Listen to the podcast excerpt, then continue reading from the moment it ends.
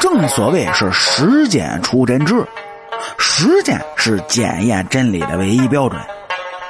很多时候，有些成果往往是通过实践才能得出确切的答案，而有些成果呢，它不仅仅是影响了中国历史的发展，甚至也能在一定程度上，它影响着世界历史的发展。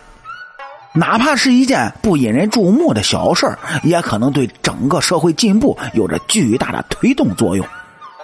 您就比如，在清朝年间有这样一件事儿。几个四川的农民凿出了一口千米深的深井，当然，这口井并不是人们喝水用的水井，而是一口盐井。可是让人没想到的，这个事的发生，竟然直接就影响了世界历史的发展进程。那么，这究竟是怎么一回事呢？您各位也知道。从古到今呢，制盐这个行业一直是非常重要的工业产业，因为盐一旦出现供应短缺，或者是其他方面的问题，就会造成大规模社会混乱，人们日常所需难以保障，又怎么可能维持一个国家正常的运转呢？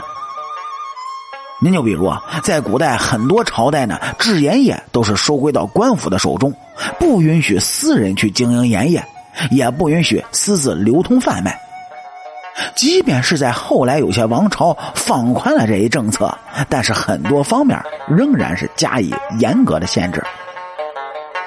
通过这些呢，咱们可以了解到，盐也是一个非常大的产业链，同时呢又是生活的必需品，所以这其中一定有着丰厚的利润。哎，他正因为这个原因，在一些政策放宽的朝代，人们选择以各种的方法去提炼出盐，以进行贩卖。这样一来，不仅可以解决自身对盐的需求，也能够从中获得高额的利润。而这种情况的出现，也大大的就推动了制盐业的发展，也就有了明清时期比较完备的盐业体系和制作工艺。特别是到了清朝时期，制盐业有了空前发展。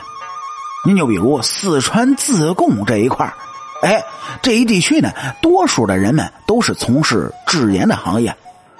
可是盐这种资源，它毕竟是有限的，不可能经得住几代人无节制的开采，因此这一地区的盐井普遍就出现水位逐年下降、盐井不断加深的情况。这就导致了这一地区制盐业的发展一度陷入了窘境。为了解决这一问题呢，四川自贡当地的几个农民联合在一起，就决定开凿一口是绝无仅有、超深度的盐井。哎，你别看啊，这几个人都是普通的老百姓，但是在开凿岩井这方面，他们绝对算是专家级别的人物。他们使用的呢是古法的开凿技术。也就是北宋时期有名的镯筒井法。所谓镯筒井法，就是锥头吊着一个特殊的圆锉，在人力的作用下呢，将其高高的吊起，在找好一定的角度后下放，这样便可以击碎坚硬的岩石了。这几个农民这一开凿呢，便经历了十三年之久。结果，皇天不负有心人，几个人终于将一口超深的盐井给开凿了出来。这口井呢，也就是如今的深海井。这口井自开凿以来，便源源不断的冒出黑卤水，几百年来是从未断过，极大就满足了当地盐业的发展。而根据现在专家利用科学仪器的测量，这口井的深度已经就达到了。一千零一米之深，您各位要知道，那时候可是没有任何机械的设备能做到这种程度，绝对是空前绝后的壮举。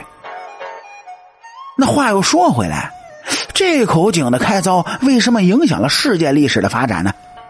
其实啊，确切来说呢，是这口井的开凿技术具有很大的应用价值。古人呢，利用钻井的方法，在后世被称为。冲击式炖钻法，这种方法不仅可以开凿出很深的深井，而且所耗费的成本低，效率却是出奇的高。所以，如今的科学家则是通过这种方法的工作原理，制造出相应的机械设备，用于开采石油。而这种开采方法和原理的应用，迅速就受到了其他国家的关注，他们也纷纷的效仿并使用这种方法来开采石油，均得到了很好的成就。而这不仅推动了石油工业的发展，更在一定程度上呢，影响了世界第二次工业革命的进展。通过这件事情呢，我们也看到了古人的智慧竟有着如此深远的影响。它不仅带动了自己国家的发展，更在一定程度上影响着世界各国。不仅如此，中国其他方面的成就也就同样影响着世界的发展。就比如中国的四大发明，还有如今的杂交水稻技术等等，这无疑让中国就成为世界不可缺少的一部分。希望在未来，我们的国家将会有着更加美好的未来。